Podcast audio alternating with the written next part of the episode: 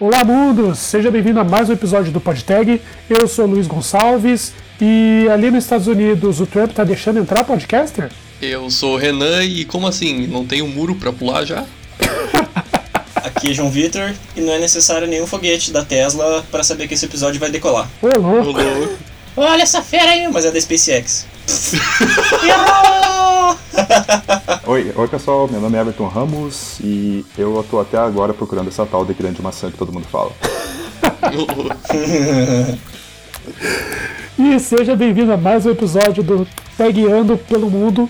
Hoje a gente vai bater um papo bem bacana aí com o Everton sobre imigração e tecnologias lá nos Estados Unidos da América. Olha aí, Donald Trump curtiu isso. Na realidade, E a NSA curtiu isso. Isso aí, a Polícia Federal aqui no Brasil também.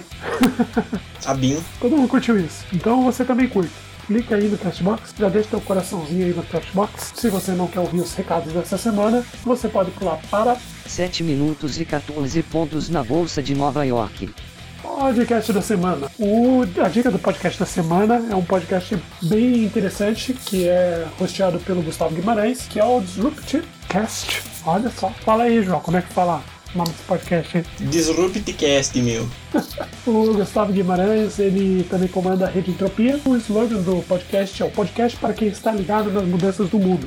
Tem bastante conteúdo ali de tecnologia, de blockchain, é, para quem está começando nesse mercado. Bem bacana o podcast, pelo que eu percebi, ele é relativamente novo. Então a nossa dica hoje aí é para esse podcast show de bola. Eu já vou pegar aqui, tô baixando, ouvindo alguns episódios, eu pedi recomendação no grupo de podcasters e foi o que o pessoal recomendou lá. Então tô passando para frente a recomendação. Escuta lá e também compartilha conosco o que você achou. E o evento da semana é um dos maiores eventos do mundo. É o Brasil JS Conference. Que eles mesmos se intitulam como a maior conferência JavaScript do universo. Com certeza, no dia 24 e 25 de agosto em Porto Alegre, na Barra Shopping Sul. Com certeza um evento show de bola, todas as edições são sensacionais. É um evento que faz diferença mesmo na comunidade. Toda vez que tem é, a Brasil JS levanta muita coisa boa na, na comunidade, aparece muito pacote, o pessoal começa a compartilhar, o pessoal desenvolve junto. É muito bacana, esse evento realmente faz uma diferença tremenda na comunidade. E também deixo aqui a, a recomendação para o canal no YouTube Brasil JS, que tem sempre um conteúdo bacana sobre framework, framework JavaScript, nasce toda semana, então. Então sempre tem um conteúdo bacana aí para a comunidade. Fica aí nossa recomendação. A segunda recomendação é use o Chrome.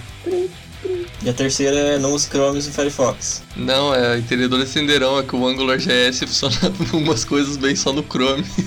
Cara, AngularJS, puta Mas é sério isso daí, cara. Um monte de sistema dá pau porque não é no Chrome. O pauta não, porque você tá usando Angular JS que morreu faz sei lá quantos anos. né? Eu não uso em teoria, né? Eu sou deus do The Django agora. Continua. E hashtag dos ouvintes. Eu queria fazer um agradecimento especial para um comentário do Rodrigo Tognin.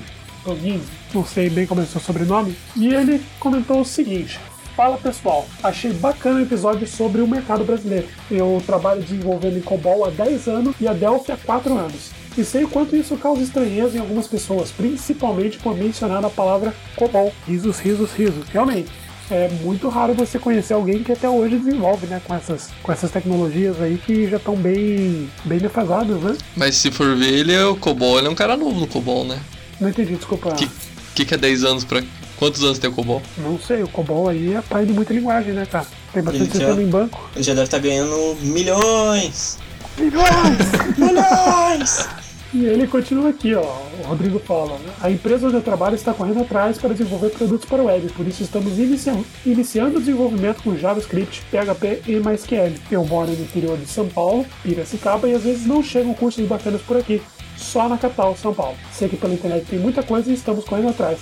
Um grande abraço. Outro abraço para você, Rodrigo. Obrigado pela sua mensagem. É, bom, você já sabe, né? Nós temos uma parceria show de bola com a Casa do Código, então tem bastante conteúdo show de bola lá. Usa o cupom que a gente tem aqui na descrição e leva aí pra tua empresa. E cara, não desista do COBOL e do Delphi, porque não tem mais desenvolvedores no mercado. É muito raro ter. Né, como a gente estava falando, tem muitas tecnologias que estão crescendo, coisas mais novas, mas isso não elimina completamente a vaga das pessoas que conseguem dar manutenção em sistemas mais legados, né?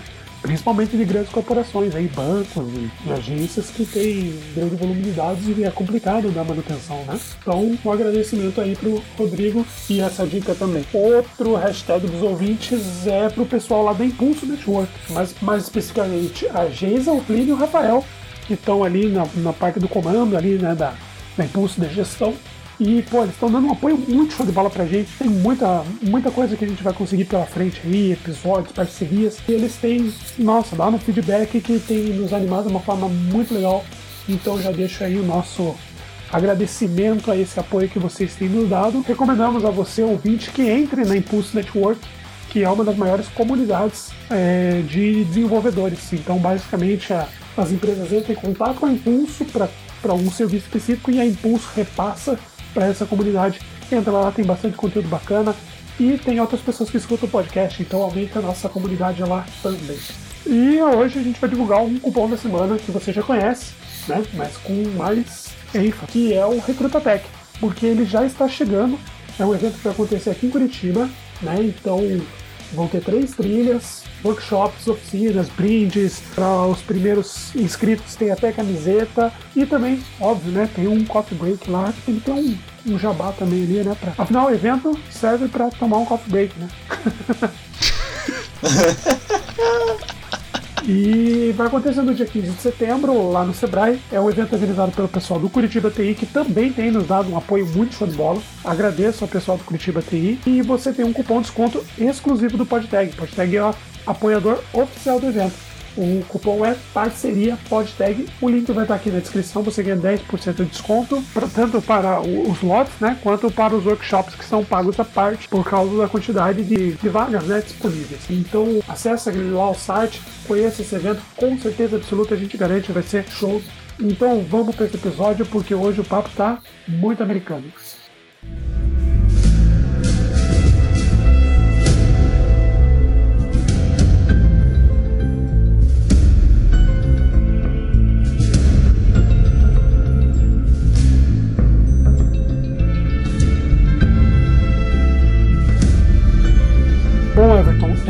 Primeiramente já agradeço pela sua disponibilidade, né? Muito bacana quando alguém do outro lado do planeta se disponibiliza a trocar uma ideia com a gente. Então, muito obrigado. Eu queria que você pudesse se apresentar aí pro pessoal que está nos ouvindo. Quem que é você? Com o que, que você está trabalhando? Qual que é a tua, tua bagagem aí? Ai, Quem é você na fila do pão? essa é até uma pergunta maldosa, que é a coisa que eu mais sinto saudade aqui é o pãozinho francês.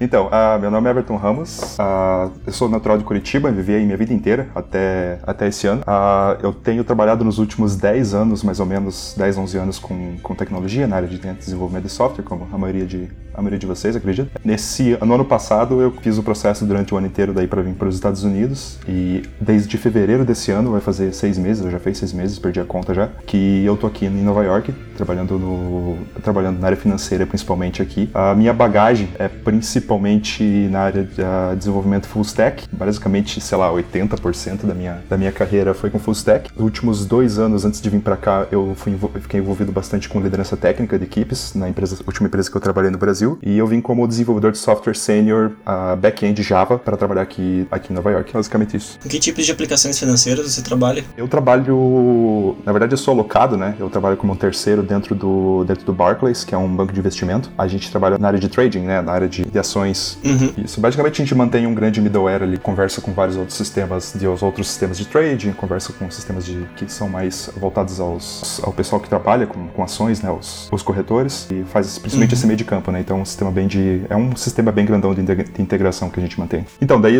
é, antes de. Mais ou menos os últimos três anos, mais ou menos, eu. Antes de vir pra cá, eu fiquei envolvido, me, me dediquei bastante para fazer vários processos seletivos. Na verdade, a minha ideia não era para ir para os Estados Unidos. O meu desejo era, mas a minha ideia não era, porque o processo para cá é relativamente burocrático. Eu fiquei envolvido principalmente com vagas na, na Europa, é, na Alemanha, na Irlanda, na Holanda também. Fiz vários processos seletivos. ah, fiz processo também para algumas empresas é, dentro do Brasil, empresas internacionais dentro do Brasil, tipo a Amazon, tanto para vagas no Brasil quanto para vagas é, nos Estados Unidos também. E daí no ano passado calhou que acabei, acabei tendo essa oportunidade de, de fazer o processo de visto e né, o, o processo seletivo para vir para cá. Então não estava dos meus planos mesmo, eu já estava até envolvido de uma forma bem avançada com outros, outros processos seletivos na Europa, principalmente na Alemanha. E daí no final do ano, quando, quando saiu a resposta do meu visto, daí eu tive que meio, tive meio que fazer uma escolha. Então acabei decidindo vir para cá. E para você trabalhar como imigrante nos Estados Unidos, Everton, você teve que tirar o, o H-1B ou qual visto você tirou? Então, eu tirei o H-1B. Tem dois vistos, mais ou menos, que são os que interessam para a conversa aqui, que é possível de vir para cá trabalho, né? Os vistos de trabalho uhum. temporário, né? Trabalho permanente seria o Green Card. O, tem o visto L1, que é para quando você trabalha numa empresa multinacional que tem representação no seu país e nos Estados Unidos. Então, é como se fosse uma movimentação sua só, de um país para o outro. Esse visto é um visto bem mais rápido e tranquilo de tirar,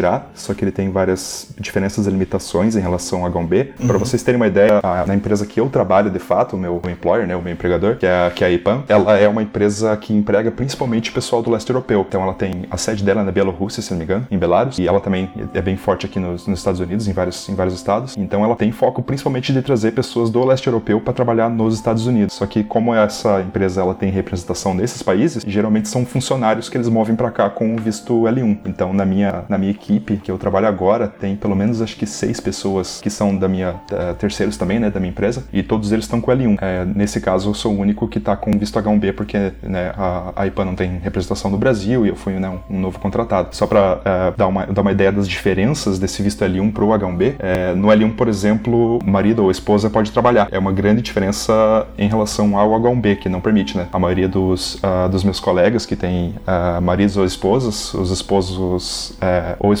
trabalham e, mais engraçado ainda, eles podem trabalhar para quem eles quiserem, diferente dele. Então, eles estão amarrados ao empregador, né? O visto é amarrado ao empregador, então eles não podem, é, sem conseguir né, o green card, né, o visto de permanência, eles não podem trocar de empregador, mas os esposos ou esposas podem. Então essa é uma diferença hum. bem, essa é uma diferença bem, bem, bem curiosa sobre esse visto, né? Porque eles têm o, o, visto do que eles chamam de visto de acompanhante, né? Se eu não me engano é o L2, que daí tem umas regras um pouco diferentes do, do L1. E como você falou, eu vim para cá com o H1B, né? O H1B é o visto de trabalho para especialistas, que é o visto que geralmente uhum. quando a empresa está importando profissionais, né, para trabalhar no para trabalhar nos Estados Unidos. Exatamente. E você chegou a participar porque o processo é uma, como se fosse uma loteria, né? Isso, o processo. Como é que foi a sua experiência para tirar esse visto? Isso, o processo ele tem duas fases mais ou menos. O ano fiscal uh, dos vistos sempre começa em 1 de outubro, então tem que ter isso em mente. Então, as inscrições, né, das petições para o H1B, elas são começam a ser aceitas a partir do dia 1 de abril. E daí elas são processadas até o final do ano, né? Até, até terminarem de, de bater as inscrições. Então, todo ano a USCIS, que é a agência de, de imigração aqui dos Estados Unidos, ela tem um número fixo de vistos que ela abre todo ano, que é 65 mil. Como tem muito mais inscrições do que vagas, eles usam o critério da loteria, que é o primeiro critério de corte daí para eliminar as petições para ficar com o número certo para poder processar o visto, né? Uhum. Então, para você ter uma ideia, no último ano da, da administração do presidente Obama, o número de inscrições foi 236 mil. Isso dá mais ou menos quatro vezes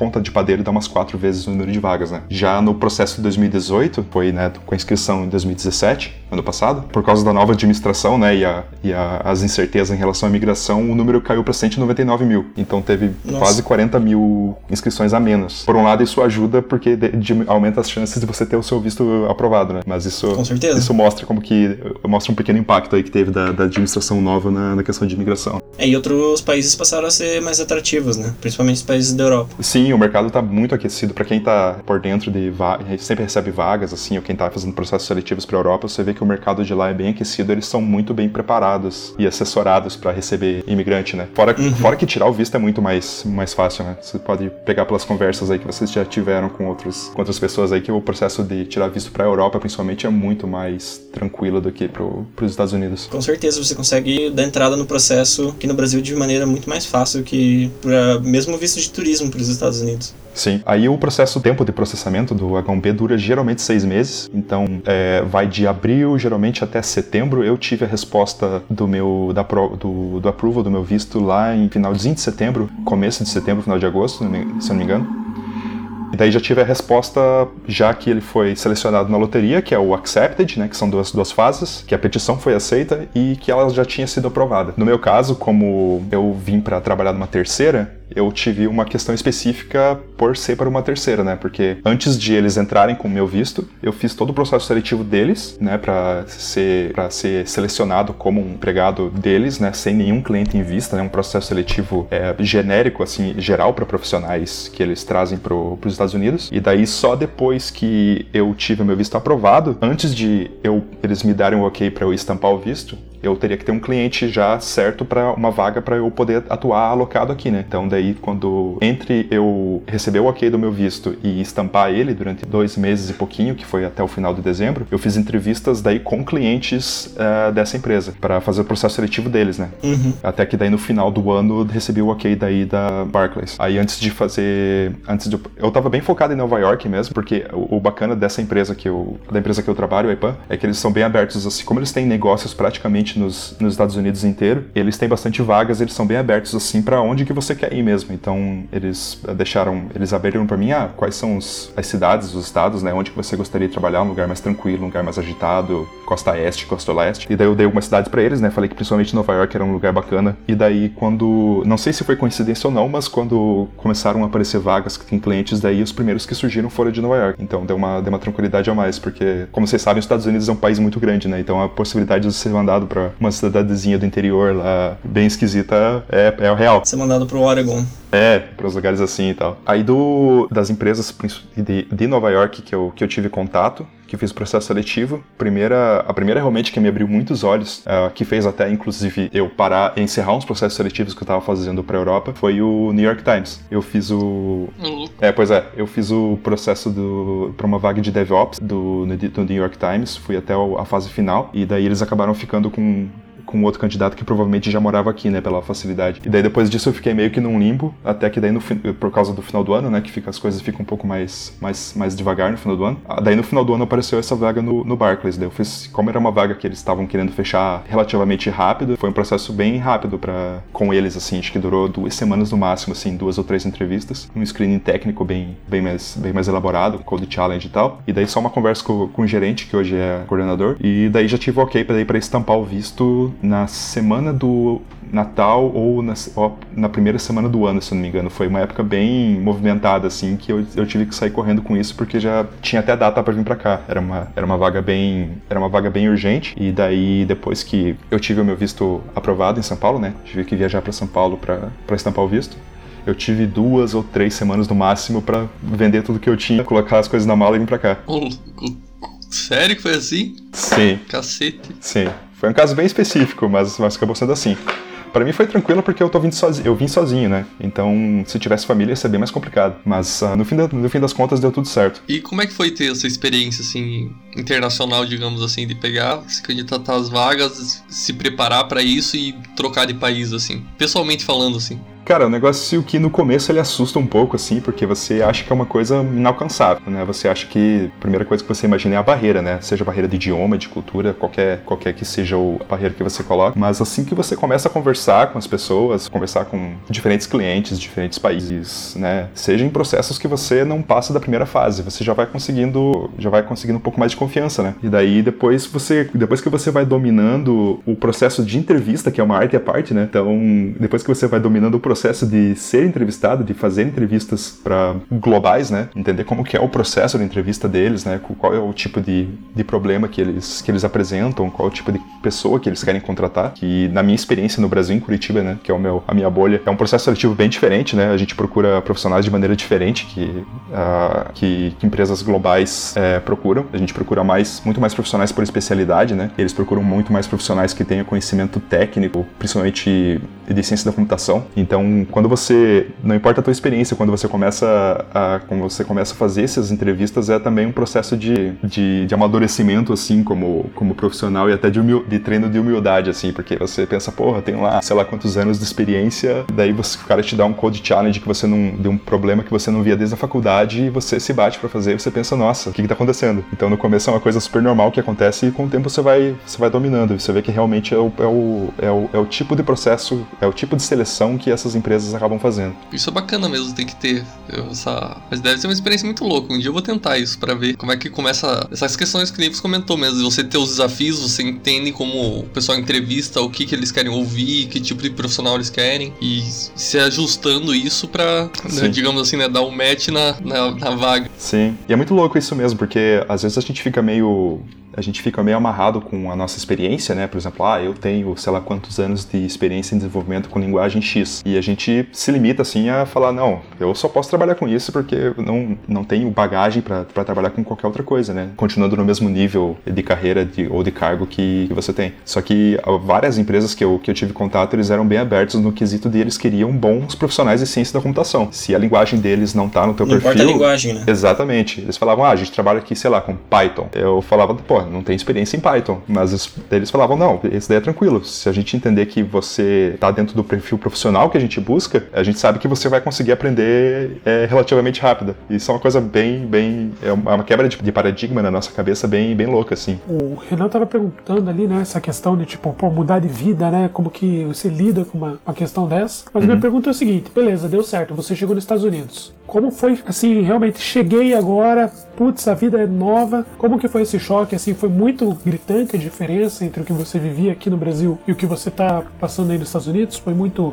Ou assim, foi tranquila a adaptação? Como é que funcionou? Então, em partes. Apesar de eu já ter vindo para os Estados Unidos antes, eu nunca tinha vindo para Nova York. Então, a experiência de vir para cá, viver aqui, né, o dia a dia, é uma coisa bem, bem ímpar mesmo. Como o primeiro mês eu passei com um hotel pago pela empresa, né, porque é o tempo que você tem para achar um lugar para você cair morto. É, é, esse, é, esse hotel ficava numa área relativamente, relativamente perto de tudo assim, aqui, aqui, aqui em Manhattan, né? Então é uma, é uma experiência muito louca, assim, uma quebra de paradigma de você morar num, num bairrozinho de, de canto em Curitiba e de repente você tá no meio de uma cidade grande dessa, tipo, vendo gente do mundo inteiro falando umas, cada uma língua diferente, todo mundo tirando foto. É uma experiência bem, bem grande. É uma, é uma mudança de uma mudança de paradigma bem grande na nossa, na nossa cabeça, né? Quanto tempo demorou para você encontrar o primeiro brasileiro na rua? Ah, rapaz, é rápido. O brasileiro a gente acha muito rápido, a gente identifica muito rápido. Geralmente eles estão fazendo besteira. Você vê um pessoal Você vê um pessoal fazendo merda ali, você chega meio perto, você vê eles falando português e fala: "Ah, sabia que era brasileiro".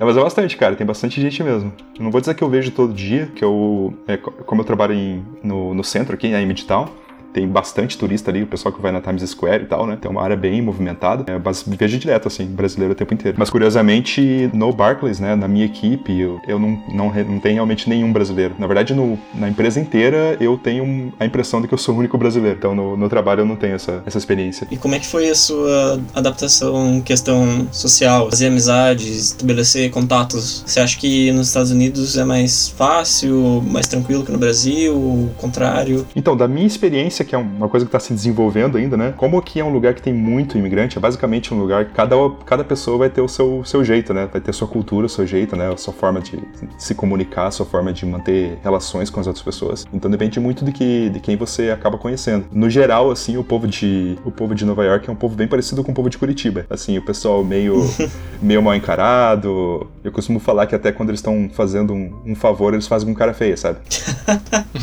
então, é, por esse lado, ser de Curitiba ajudou um pouco. Mas é, principalmente se você tiver. para você construir aqui, né, uma, uma relação, né, amizade com outras pessoas e tal, é, depende muito de quem você acaba encontrando mesmo. Porque a maioria do pessoal que você vai encontrar aqui, principalmente em Nova York, vai ser a maioria deles imigrante mesmo. E, Everton, o que, que você acha que é importante para quem tem interesse aí em migrar para os Estados Unidos, né? O que, que você acha assim, fora obviamente o inglês, né? Uhum. Ah, é importante que o desenvolvedor, o engenheiro, o, especialista que está vindo tenha conhecimento em tal coisa, né? Não necessariamente só na parte de tecnologia, né? Mas às vezes algum, alguma coisa que você vê que, que você sente falta aí, ou que você precisou se esforçar muito para conseguir antes de, de, de ir para os Estados Unidos. Você tem alguma, alguma coisa nesse sentido? Bom, como você falou, a questão da, da língua é uma, é uma coisa essencial, e para conseguir esse tipo de experiência no Brasil, para você ter esse background do Brasil, depende muito de, da empresa que você trabalha, né, do tipo de contato que você tem. É, de habilidades que não sejam técnicas, eu vejo que o, o, perfil brasileiro se encaixa bastante com empresas assim na questão de criatividade, que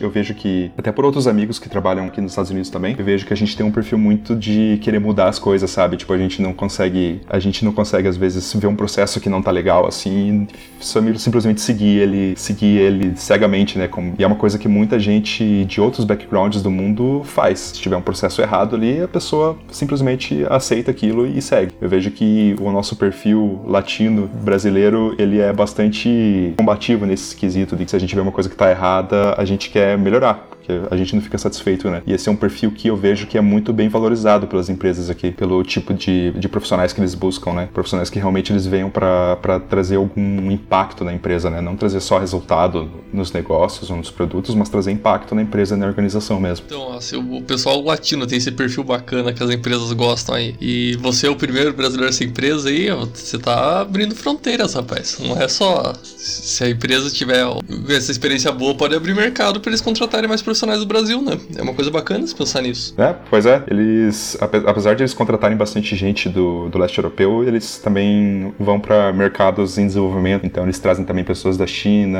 da Índia, do próprio Brasil, né? E, de outros lugares também. Então eles são eles estão de olho nesse tipo de profissional. Isso é bacana. Então tem uma chance até pro Renan. Não, não tem não, porque eu sou meio analfabeto em inglês. Um dia eu melhoro isso. Cara, mas quanto a isso, relaxa, cara. É, a gente fica meio noiado assim com a questão do inglês, né? Ah, porque a gente não tem uma pronúncia perfeita, ou porque né, não sabe uma palavra ou outra. Você pega aqui um chinês, um indiano que mora aqui há 8, 10 anos, às vezes você não entende uma palavra do que o cara fala. E o cara tá lá, vivendo a vida dele.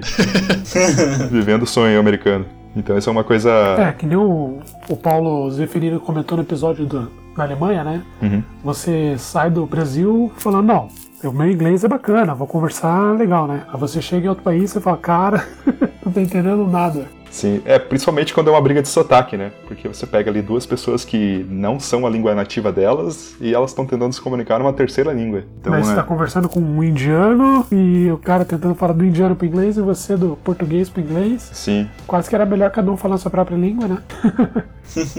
Sim, o é, que... cara, até você fala isso até tem que conversar com um chinês, eu quero ver. Não, você não quer conversar com um chinês. não, eu vou falar que o que me ajudou é, principalmente foi o background do meu último do meu último emprego no Brasil, que eu trabalhei numa, numa empresa indiana no Brasil, que ela, ela atua em São Paulo e em Curitiba, e a gente trabalhava para os Estados Unidos, então a gente era trabalhava de offshore para os Estados Unidos. Então essa experiência de ter contato no dia no dia a dia, né, com com cliente, seja por e-mail, telefone, é uma coisa que dá bastante confiança pra gente, a gente saber que a gente consegue né, ter uma, consegue passar a mensagem e entender o que o pessoal está falando. Esse é, um, esse é um tipo de experiência que ajuda bastante se você conseguir ter. Se você ter uma experiência que de, de, de alguma forma você esteja se comunicando diariamente, não precisa ser o tempo inteiro, mas pelo menos se comunicando diariamente com, com pessoas de, de outros países, né? Que me um, uma dúvida aí, até um preconceito que, que eu tenho em relação aos Estados Unidos. Eu, particularmente, tenho muito vontade de conhecer os Estados Unidos, né? Mas a questão, assim, o pessoal realmente não gosta muito de pessoa que vem de fora, ou isso realmente é mito, o pessoal acolhe. Eu já ouvi os dois lados, né? Já ouvi gente falando que, que isso é besteira e gente falando, não, é complicado mesmo, o pessoal é mais nacionalista. Aí, no, no onde você está e na empresa onde você está trabalhando, como que você vê essa, essa situação? Bom, pela minha experiência aqui, tanto aqui, é, eu tenho dois backgrounds aqui dos Estados Unidos, né? No meu último trabalho, eu fui algumas vezes a trabalho também para os Estados Unidos, só que não era aqui na, na costa leste, era no, era no, era no Midwest, em, no Missouri. Então, então, tem perfis bem diferentes, assim. Aqui, dentro dessa bolha que é Nova York, né, a gente, a gente é muito acostumado, como eu falei, com muito imigrante. Então é uma coisa natural, assim, para as pessoas saberem que no dia a dia a maioria do pessoal ali vai ser imigrante, seja imigrante que vive a vida inteira aqui ou imigrante que acabou de vir, né? Então é um povo que está muito mais acostumado, acostumado a conversar, lidar e, e conviver no dia a dia, né? É, a experiência que eu tive daí na, no Midwest, o, pessoa, é, o lugar onde eu mora, é, onde morava, não, o lugar onde a gente ficava, onde fica, onde fica o QG da Mastercard, ele, ele é um lugar que ele é uma cidade que, uma cidade bem pequena, então tem muito dessa de cidade pequena do interior dos Estados Unidos, assim mesmo. Só que como tem essa, esse aquecimento da região por causa da Mastercard e outras empresas grandes de tecnologia que acabaram lá é, se mudando para lá para aquecer um pouco a região, né, e acabar economizando um pouco de dinheiro. Então eles estão começando a se acostumar um pouco mais com o imigrante, mas você vê um peso bem maior, assim. De você vê que no dia a dia eles não são acostumados a lidar com gente que não são dos Estados Unidos ou que não fala inglês direito. Dependente do lugar que você, que você for, na cidadezinha que você vai lá, no final de semana você vê que você vai chegar num lugar ali que você vai se sentir bem deslocado mesmo. Aí já voltando para a experiência aqui em Nova York, é uma experiência que realmente você. É difícil você se sentir deslocado deslocado porque você vê que a maioria do pessoal também é imigrante. Depende daí onde você vai morar também. Eu moro aqui em Manhattan mesmo, na parte norte de, uh, da ilha, é, só que é, um, é, uma, é uma região que E aqui em Manhattan, apesar de ser um lugar muito diverso, as pessoas né, naturalmente tendem a se concentrar com as suas etnias. Então você vai ter um, uma região que vai ser o pessoal, o pessoal italiano, vai ter o Chinatown que vai ser os chineses, você vai ter a Koreatown ali que vai ser a maioria de coreanos. Então, apesar de ser um lugar bem diverso, as pessoas tendem a se, a se juntar por, por suas culturas, né? É, eu moro aqui no Harlem, que daí tem um, um, um background é, mais étnico né, do... Já encontrou com o Luke Cage aí, cara? Pois é, rapaz, tô procurando ele até agora.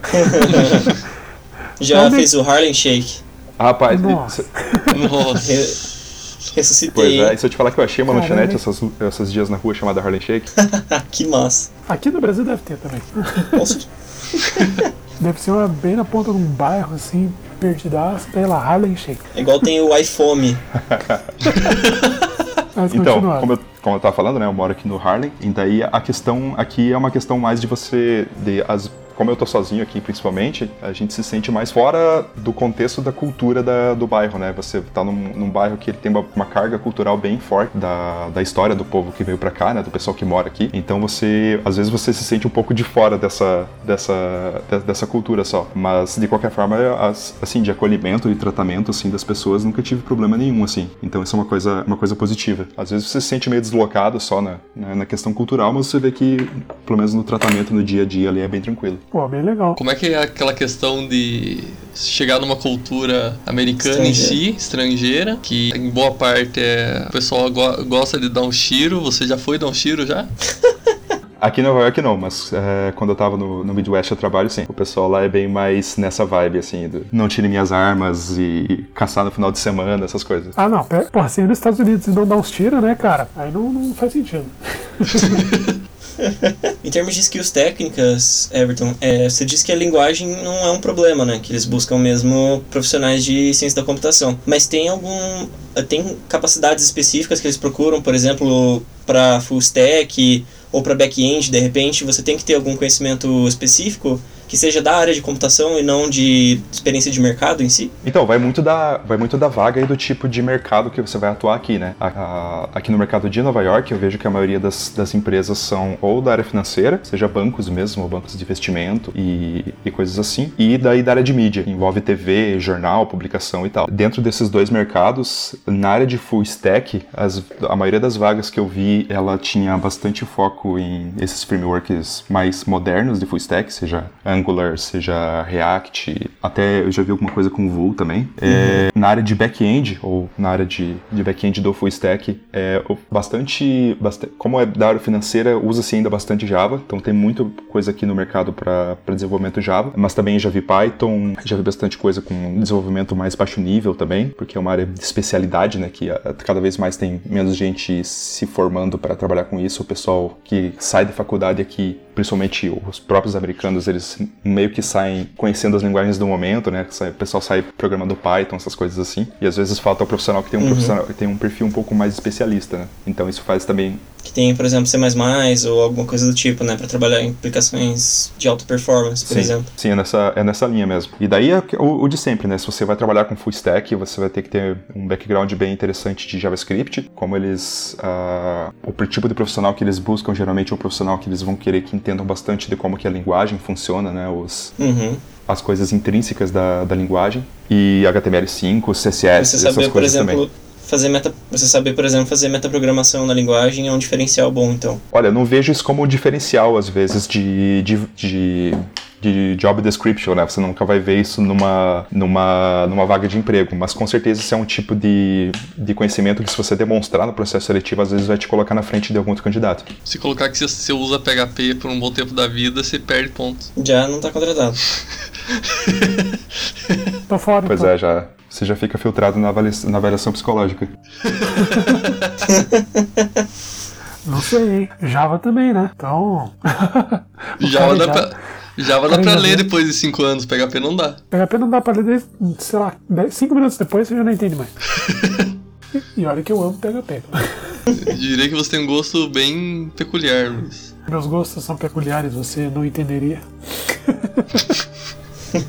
ah, uma coisa que é interessante também é ter bastante vagas de DevOps, ter bastante vagas de desenvolvedores que tenham interesse e conhecimento na área de infraestrutura, né, para poder apoiar os processos de infraestrutura, automação de, de processos de né, é, continuous delivery, continuous integration, que entendam né, como que funciona essa, essas áreas novas. A questão de. Eu vi bastante vagas que buscam profissionais que estejam focados nessa, nesses modelos novos de, de infraestrutura e de containerização de aplicações, né? Os, os Docker da vida. Também vi bastante por causa do, do desse background da área financeira, né? Que geralmente você está tratando dados muito pesados. É, tem alguns, algumas vagas na área financeira que eu recebi que também tinham bastante foco em soluções de armazenamento ou soluções de integração que são mais mais que são mais interessantes. Então, seja algum NoSQL, na questão de solução de, de integração, você vai ver os Kafka, Cassandra. Cassandra. É, Cassandra cairia mais no NoSQL, mas na, na, parte de integração seria tipo os Kafka, Spark, se eu não me engano também. Ah, sim. E na área de mídia também. Inclusive, o, o pessoal de, do New York Times, eles estavam nessa vaga de DevOps, era bem focado a manter a infraestrutura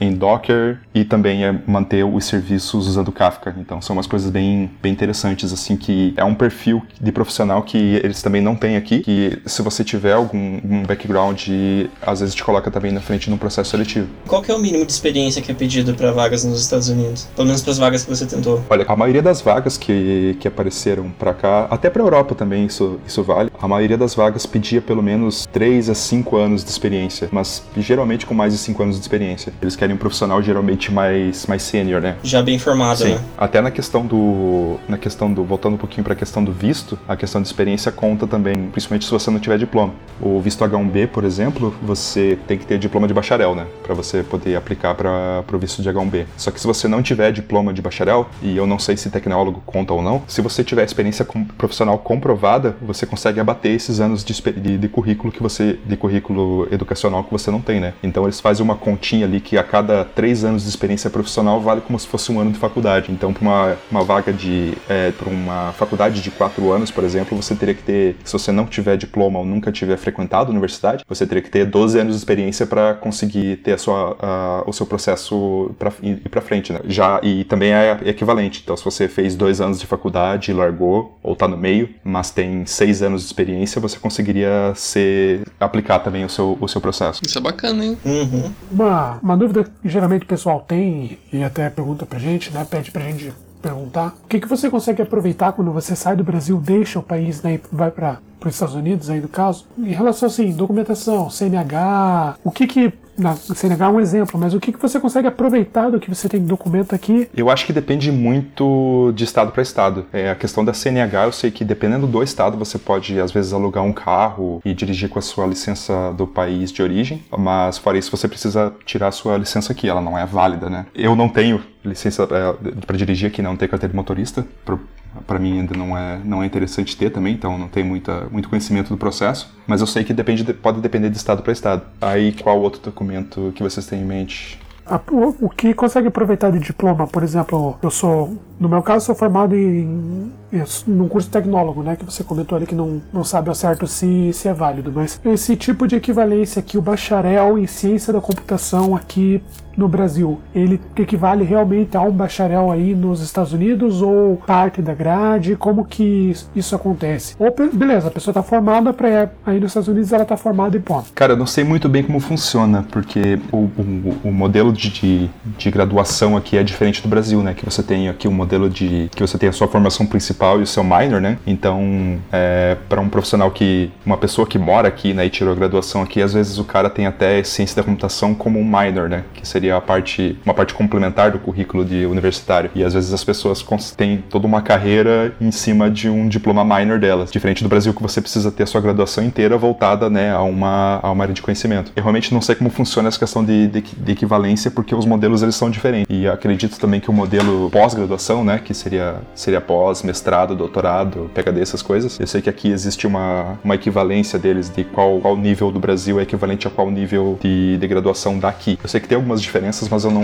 não, não conheço muito bem essa parte. E no, no âmbito das empresas, assim, você vê que há uma aceitação das, das universidades e, e experiência aqui no Brasil Ou eles exigem já um, algum tipo de, de experiência no, nos Estados Unidos assim para conseguir uma vaga mais fácil? Por exemplo, se você quiser mudar de emprego agora para uma outra empresa, você acha que eles vão olhar a empresa que está trabalhando hoje ou toda a bagagem no Brasil? Eles vão olhar todo o seu currículo. Eles não vão contar só a sua experiência aqui, não. Então vale realmente toda a sua, a sua história profissional e que você conseguir comprovar, né? Com, seja com experiência ou seja com, com diploma. Então, pelo menos não tem essa, né? Então dá um, dá um pouco de tranquilidade, né? Que você não precisa começar a sua vida aqui do zero. Você sabe que a experiência que você teve no, do, no Brasil, experiência profissional e de mercado, ela é válida aqui no, nos processos seletivos daqui. Claro que às vezes você não vai estar muito acostumado a. não vai ter muita experiência, às vezes, alguma tecnologia, algum processo de desenvolvimento que é importante para eles aqui. É, mas no geral você não vai ter esse tipo de problema não, então é, é uma coisa bem reconfortante. Pô, legal. Uma dúvida que geralmente as pessoas têm quando vão fazer turismo para os Estados Unidos, né? Mas talvez você possa nos responder aí para quem fica nos Estados Unidos. Como que funciona a questão de acesso a serviço público, né? Saúde, eh, educação, enfim, né? Todos os serviços normais. É, é complicado, que, que, nem quando você vai viajar para outros países você precisa fazer o seguro, o seguro viagem, né? Para ter acesso daí, mas quando você já está morando aí, como que funciona? É, como você falou, para se você está aqui a passeio, né? Então você vai ter que estar tá, vai ter que estar tá garantido para um seguro viagem, ou se você tiver a, a, trabalho temporário, né, negócios, geralmente o seu empregador vai vai vai tomar conta disso, porque o acesso à saúde aqui ele não é não é totalmente público, né? Ele é fortemente privado. Então, se você está aqui morando permanentemente, né, ou não permanentemente, mas morando com uma longa duração aqui, como por exemplo no, no caso do H1B, isso vai estar tá sendo coberto pelo seu plano de saúde, que geralmente, por praxe, é pago pelo empregador. Um, um modelo relativamente parecido, parecido ao do Brasil. Se você for pagar por conta um, um, plano de saúde, pode sair um pouquinho mais caro. Se você tiver uma família ali de quatro pessoas, mais ou menos, vai sair de uns 1.200, 1.500 dólares por mês, assim para cima. E daí, se você. Caramba, é bastante.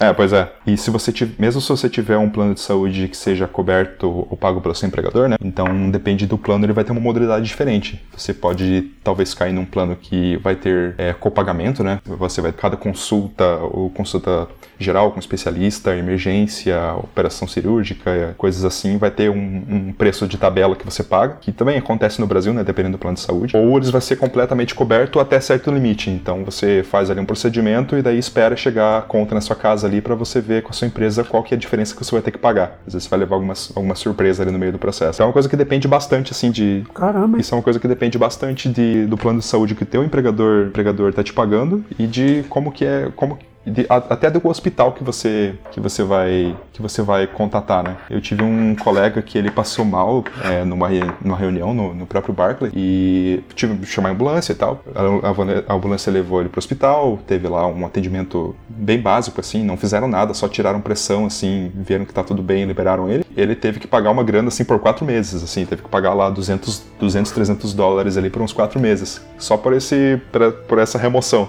sendo que ele tinha um plano de saúde corporativo né? Então tudo isso ficou fora do plano de saúde. E daí, em contrapartida, Nossa. ele mesmo falou que dois anos atrás, a mãe dele veio visitar ele aqui nos Estados Unidos e daí ela teve algum problema, se não me engano, ela caiu, machucou a perna, ou quebrou a perna, alguma coisa assim. E ele tirou tudo do bolso, né? Pra fazer o tratamento dela, né? Pra remover ela pro hospital, né? Fazer o, o procedimento que tinha que fazer. E ele falou que ele pagou menos grana daquela vez do que ele tá pagando agora por essa remoção, só pra tirar a pressão do hospital. Então, uma coisa que realmente às vezes não faz sentido. Caramba, que coisa. Aí realmente é um pouquinho mais, mais complexo, né? Sim, é, que no Brasil é um pouco mais, mais fácil, porque você entra no SUS você não tem atendimento nenhum, então.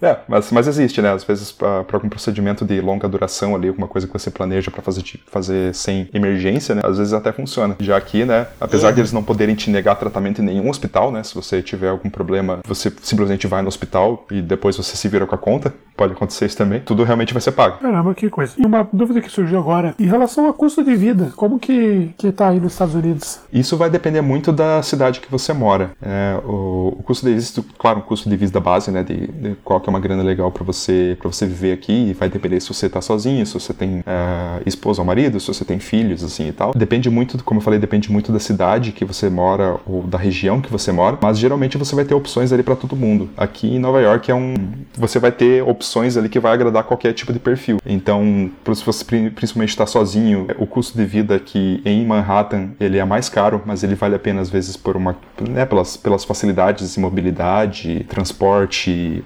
acesso, né? Cultura, saúde, essas coisas assim. É, se você tiver família, às vezes não vale mais a pena você morar aqui, né? Principalmente pela questão da educação. Às vezes você tem umas escolas mais interessantes em, em principalmente em, em, Nova Jersey, ou no Queens, ou no Brooklyn também, né? E o custo de vida nesses lugares é diferente também. Só que daí, claro, isso é, é isso vai bater daí com a sua, com a questão de, principalmente questão de, de transporte. Se você morar, se você morar em Nova Jersey, por exemplo, mas trabalhar em Manhattan, você vai ter um, vai ter um custo de dinheiro e tempo em transporte muito mais elevados do que se, se você morar aqui em Manhattan ou morar, morar em, no Queens ou no Brooklyn. Então, para perfis diferentes, você vai ter você vai ter lugares diferentes aqui que vão ter um custo melhor. Então, por exemplo, se você tiver aqui em Manhattan um, apartamento pequeno, sem falar em valores, né, seria o equivalente a você ter uma casa de dois, três quartos é, em Nova Jersey. Às vezes até uma casa um pouco maior que isso. Então, bate muito assim numa questão de custo-benefício. Às vezes, para quem tem família, principalmente que é um pouco mais sossego, vale mais a pena você você você morar lá. Você morar no Queens ou no Brooklyn também, dependente dependente do, dependendo da região. Uma dúvida que surgiu agora, roubando a frase do Luiz. Como é que é o trânsito dessa cidade, rapaz? É louco, cara. Eu não teria coragem nenhuma de dirigir aqui.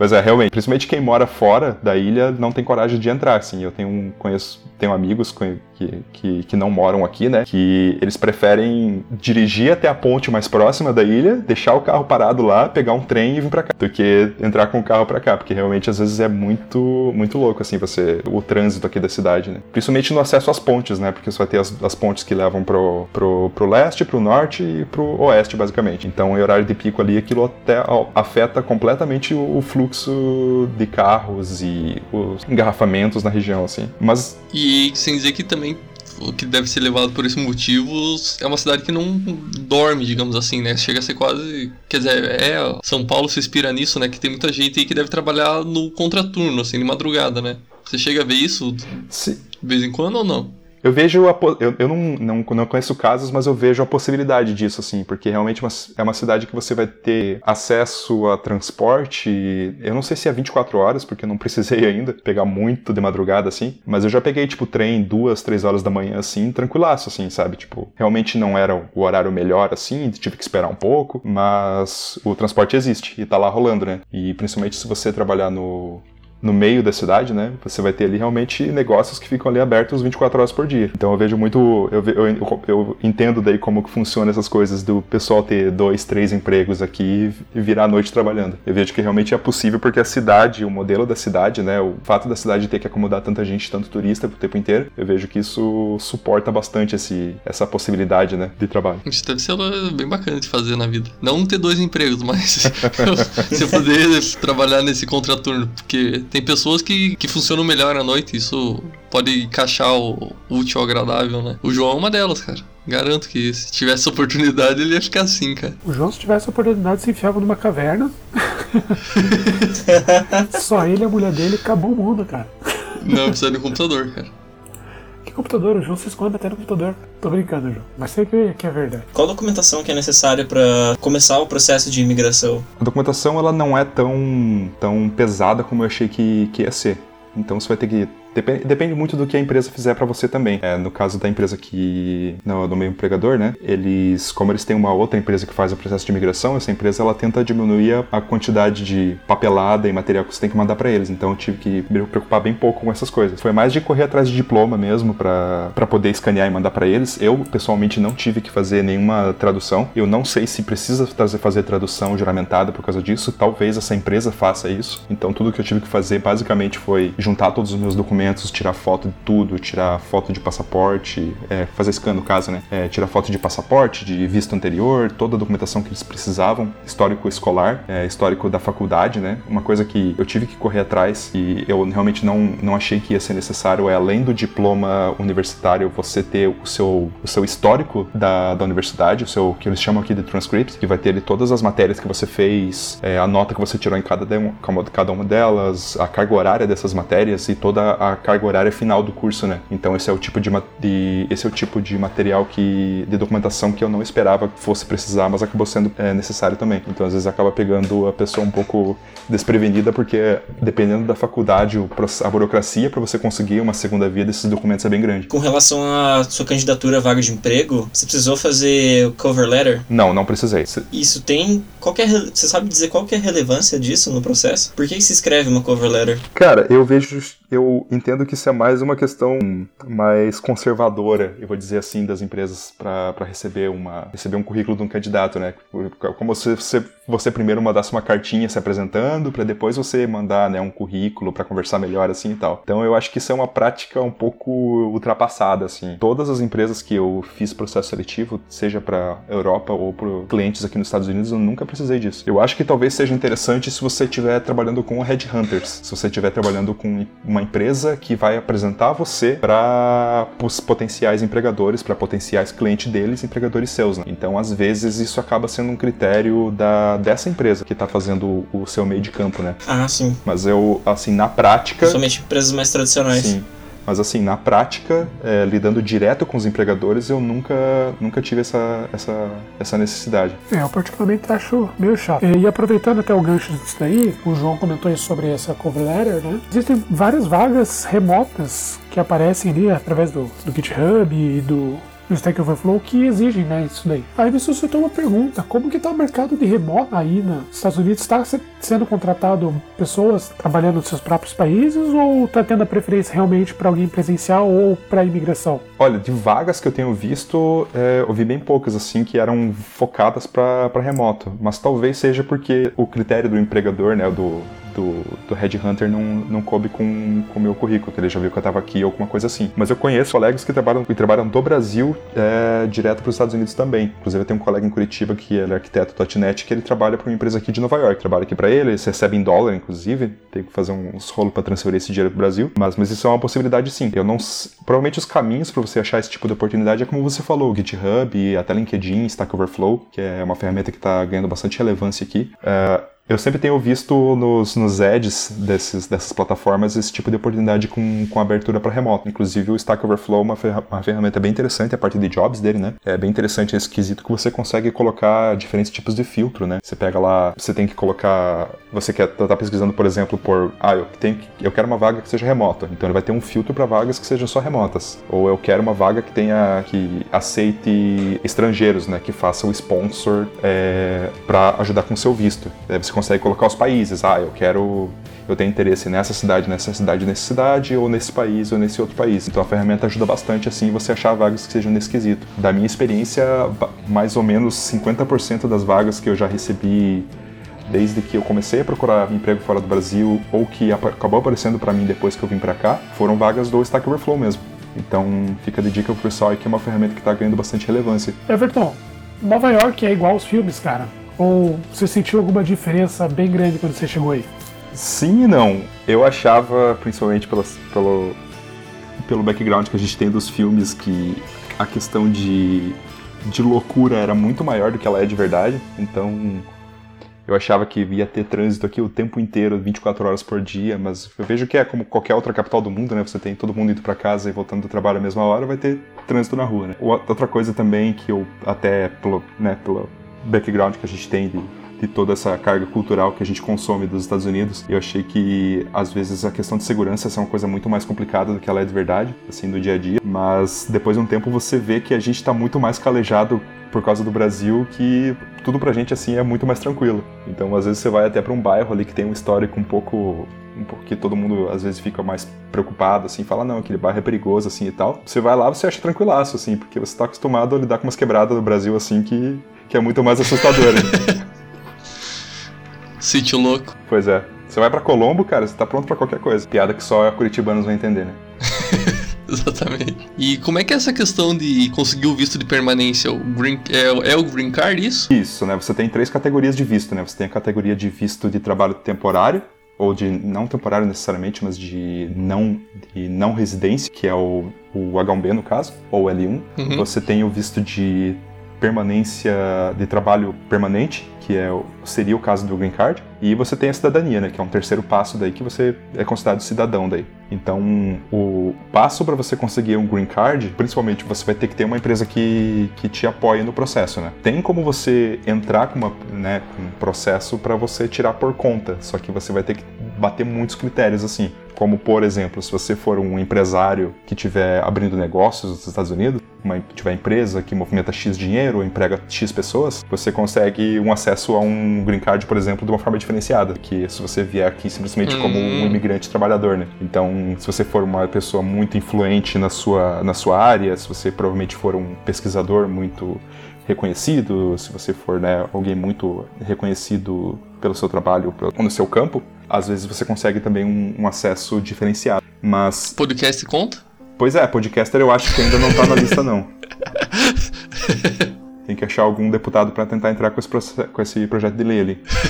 Se você for simplesmente um, um Harris trabalhador, né, como todos nós, o visto de trabalho temporário, né, o H1B, ele, você pode ficar aqui até seis anos, então é três anos mais três, e daí passando isso, você só pode continuar aqui se você tiver, ou tiver conseguido o green card, ou se você tiver em vias de conseguir, se você já tiver a sua petição sendo processada, né. Então, se você tiver lá no Uhum. fim dos seus seis anos, mas o seu green card ainda está no processo, você pode ficar aqui o tempo que precisar. E o tempo de processamento do green card, ele vai depender também do país que você está vindo. Então, dependendo do- da sua nacionalidade, você vai ter um prazo diferente. Eu ouvi falar que para países que trazem muita gente para os Estados Unidos todo ano, processa muitos green cards todo ano, eles estão tendo uma fila assim monstruosa. Se eu não me engano, para indianos, por exemplo, a duração de tempo para ser aprovado um green card para indianos está durando até oito anos. Nossa senhora, hein? Sim, tá tipo absurdo. Porra. Já para provavelmente para nós ou até conheço um pessoal da Ucrânia e da Polônia que eles acabaram de conseguir de conseguir o green card, um casal. É, durou, se eu não me engano, dois anos o processo deles, um pouco menos que isso talvez. Até dois anos até que é bem tranquilo, né? Sim. Se for ver assim. Só que daí isso Só que deve ser uma coisa. Isso vai daí depender do seu empregador, né? Cada empregador ele vai colocar critérios diferentes, né? Não é um critério de imigração isso, é, mas é um critério que geralmente o teu empregador vai te colocar. Você vai ter que ter lá X anos trabalhando com ele para ele processar ou, né, patrocinar o seu green card, porque é uma grana bem alta que eles pagam também com isso. Então o empregador é, é um risco para ele trazer uma pessoa para cá e já processar o green card dela. Porque daí, a partir do momento que aquela pessoa tem o green card, ela pode deixar o empregador e ele ficar na mão, né? Uhum, sim. E se.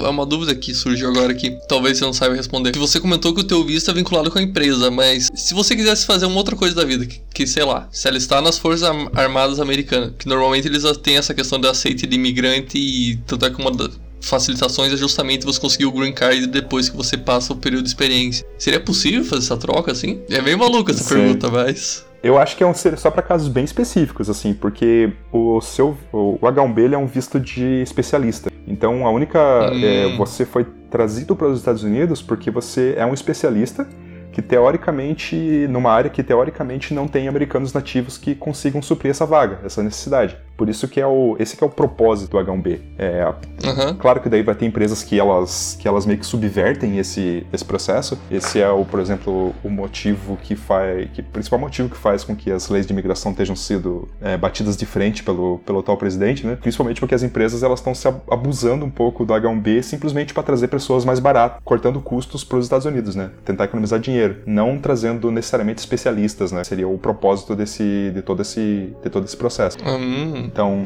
eu vejo que cada vez mais está se fechando o ser para modalidades assim, é, para pequenas brechas. Para vocês terem uma ideia, o visto H1B ele não permite como que, como eu falei, que o esposo ou esposa trabalhe, né? Mas, se eu não me engano, na segunda administração do, do presidente Obama, eles tinham passado uma lei que permitia com que os, os acompanhantes pudessem obter uma permissão de trabalho. Não é como se eles fossem conseguir o H1B também, é simplesmente uma permissão adicional de trabalho. Então, durante ali uns dois anos, se eu não me engano, teve bastante gente que conseguiu usufruir disso, mas uma das primeiras coisas que a atual administração está fazendo é, é barrar isso. Então, isso é uma coisa que realmente não é mais, é, muito provavelmente daqui a um médio prazo não vai ser mais, não vai- ser mais possível. Então, acho que o, o cerco está se fechando já para realmente para tentar fechar o, o- esse, essa permanência de trabalho só para casos bem específicos mesmo. Mas o que você falou provavelmente é são brechas, né? Se você tiver se alistar nas forças armadas, alguma coisa assim, é, provavelmente você vai tá, ter uma tentar entrar em alguma brecha de lei ali que você não consegue ser, você às vezes você não pode ser deportado porque tem uma lei que diz que você, se você estiver na situação X ou Y, você é obrigado a ficar.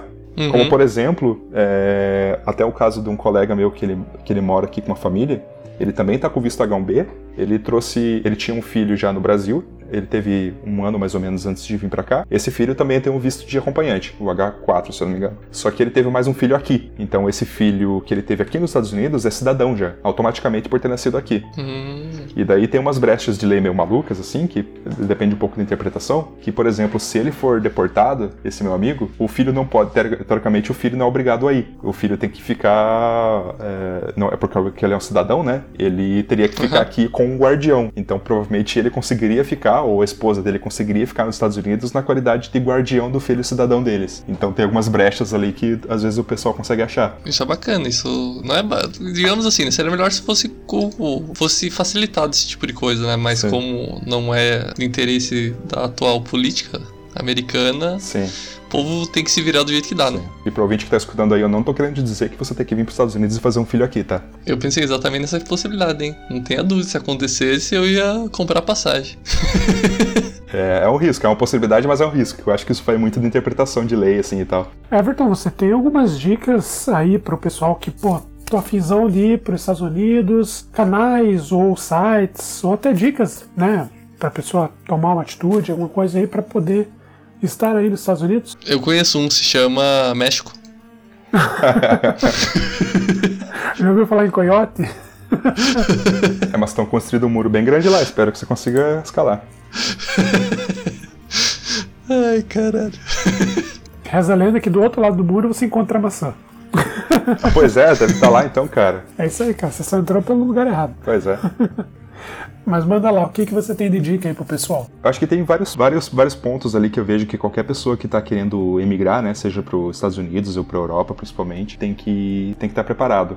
Como você falou, a questão do idioma é uma delas, então é mais de você você tá, você tá pronto para conversar com pessoas e passar a mensagem que você precisa para elas do que realmente você ter uma fluência, uma agilidade, um, um sotaque perfeito, ninguém realmente liga para isso. Então, e da questão técnica, eu vejo que o- a maior barreira de entrada é a questão da entrevista. Como eu falei, a fazer entrevistas é uma arte à parte que você tem que aprender a dominar. Então, eu, como a maioria dessas dessa, desses clientes, dessas vagas, vão exigir bastante no processo seletivo conhecimento básico, o conhecimento fundamental ciência da computação. É uma coisa que às vezes o profissional que está há muito tempo no mercado no Brasil está muito focado às vezes na tecnologia ou num framework ou numa linguagem, numa API e às vezes está mais enferrujado com fundamentação básica né, de, de ciência da computação. Então acho que tem bastante material online, tem bastante site que eu posso até deixar uns links para vocês no, deixarem no post. Tem bastante ah, site que permite como que você faça eh, bastante eh, code challenges, né, eh, e testes e desafios de programação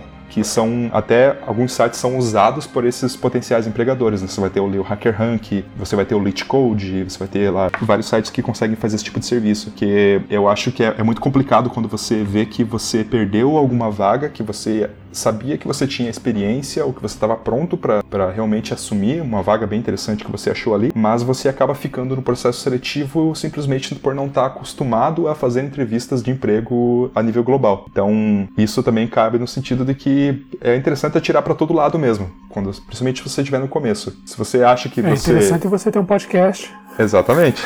Cabe de portfólio, né?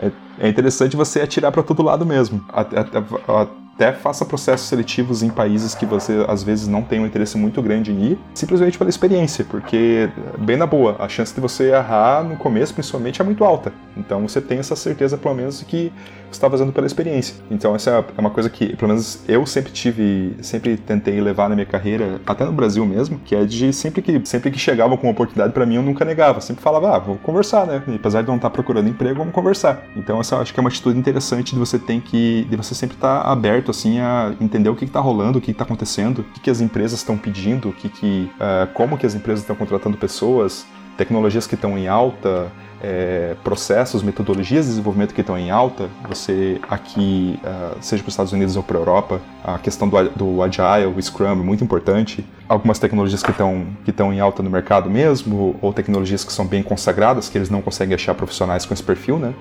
Então eu vejo que tem mercado para todo mundo, assim. Então é mais de você conseguir conseguir achar o seu espaço, né? e não ter medo de tentar realmente. Então, se preparar bastante para essas, essas entrevistas técnicas, que às vezes no começo vão ser bem pesadas mesmo, e tentar achar, achar o seu espaço. Uma, uma outra dica que eu posso dar também é tentar achar, às vezes, alguns processos seletivos que acontecem no Brasil mesmo. Então, um exemplo que eu, que eu posso dar é a Amazon, que a Amazon, acho que se não me engano, duas vezes por ano, ou pelo menos uma vez por ano, eles fazem eventos de recrutamento no Brasil. Então, seja para vagas no próprio Brasil, como São Paulo principalmente, ou seja para os Estados Unidos ou para o Canadá. Então, essas, essas, esses eventos são bem interessantes, que você consegue ter essa experiência de fazer um processo seletivo com uma empresa global. Uma coisa interessante também é que se você passar no filtro inicial deles, você é convidado a vir fazer entrevista em alguma outra cidade, principalmente no Brasil, né? Você não vai provavelmente ser relocado aqui para os Estados Unidos para fazer uma entrevista, você vai ter a oportunidade de fazer, fazer uma viagemzinha de dois dias ali para principalmente São Paulo, Rio de Janeiro e até vi casos de colegas meus que foram para a Argentina fazer entrevistas em loco para Amazon para vagas nos Estados Unidos. Então é umas, umas coisas bem loucas assim, e que é, é interessante realmente você essa vivência, porque você vai ter contato ali com pessoas do, já do mundo inteiro no próprio Brasil. Você vai ter pessoas que estão vindo dos Estados Unidos fazer esses eventos de, de recrutamento, entrevistar você em inglês mesmo no Brasil. Então essa é uma experiência que você consegue ter que, pelo menos para minha pro meu background foi bem interessante assim. Logo que eu comecei a procurar essas, essas vagas no, no exterior, eu fiz um processo com a própria Amazon em São Paulo, que era para trabalhar em São Paulo mesmo, não era para vir para os Estados Unidos. E assim, tipo, me, me, me ajudou bastante assim, a entender como que funciona, como que empresas contratam, como que é o processo seletivo de uma empresa global. Que daí te dá o norte ali do que está faltando no seu currículo, porque realmente vai estar, tá, no, no, seu currículo não, né, na sua, no seu, na sua preparação, porque realmente vai estar tá faltando alguma coisa. É mais de você realmente entender quais são essas suas, essas suas deficiências e cobrir tudo o que você pode ali da melhor maneira possível para tentar ser um profissional mais completo e mais atrativo para essas empresas, né? GitHub também é bem visto, né? Ah, sim, você tem um portfólio você ter um portfólio no mercado, seja de é, software livre, seja né, coisa open source, ou algum produto que você tenha realmente que você consiga provar que provar a qualidade do seu produto, né? Porque um problema da nossa área é que a maioria do código que a gente desenvolve, desenvolve nas empresas é não é open source, né? Então a gente não consegue mostrar para ninguém. Então você ter algum código ali disponível para todo mundo, né?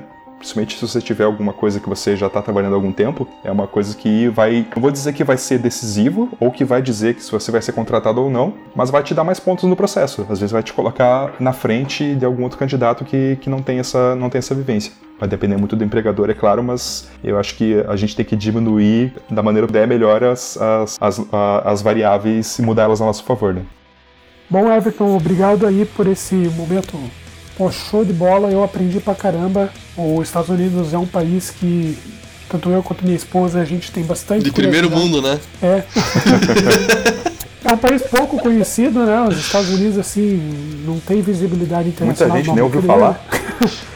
Mas então, a gente tem bastante interesse assim nesse processo, então, pô, para mim foi realmente muito relevante, espero que para todos os ouvintes também. Então, queria agradecer você por compartilhar aí a sua, sua experiência conosco e, como sempre aí, se você quiser participar de outros episódios, a porta tá sempre aberta. Eu tô indo embora porque eu preciso deixar meu GitHub atualizado. É, agradecer aí, Everton, por ter cedido seu tempo de participar com a gente do podcast e compartilhar essa experiência que está sendo na tua vida. Espero que ela continue assim. E quem sabe um dia a gente não se encontra aí nos Estados Unidos. Pois é. Aí sim, hein? Também queria agradecer pelo, pela disposição de estar participando com a gente e compartilhando a sua experiência. Eu espero que continue sendo um sucesso aí nos Estados Unidos. E manda uns MacBook aí pra nós, por favor.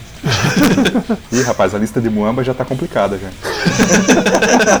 valeu, pessoal. Valeu pelo convite. Foi um prazer participar aqui com vocês. Pode deixar que, que eu vou, vou encher o saco aí para participar futuramente no programa também. Foi muito bacana. E eu vou deixar meus contatos aí para vocês, uh, deixar com os ouvintes, né? Se qualquer um, qualquer um tiver qualquer dúvida sobre como funciona, pedir alguma dica, saber se tirar alguma dúvida sobre o processo, é, sobre algumas empresas, sobre alguns tipos, alguma dúvida em relação a visto, em relação à imigração, estou de portas abertas aí para deixar meu, meu contato com vocês, deixo meu Twitter, deixo meu Facebook, deixo meu e-mail também.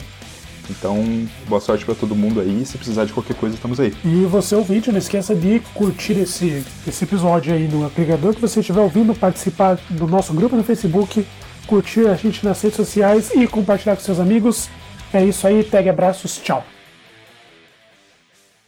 Esse episódio foi editado de forma amadora pelo host desse podcast Luiz Gonçalves. A partir dos próximos episódios, contaremos com uma edição profissional pela equipe Aeolitos, edição inteligente.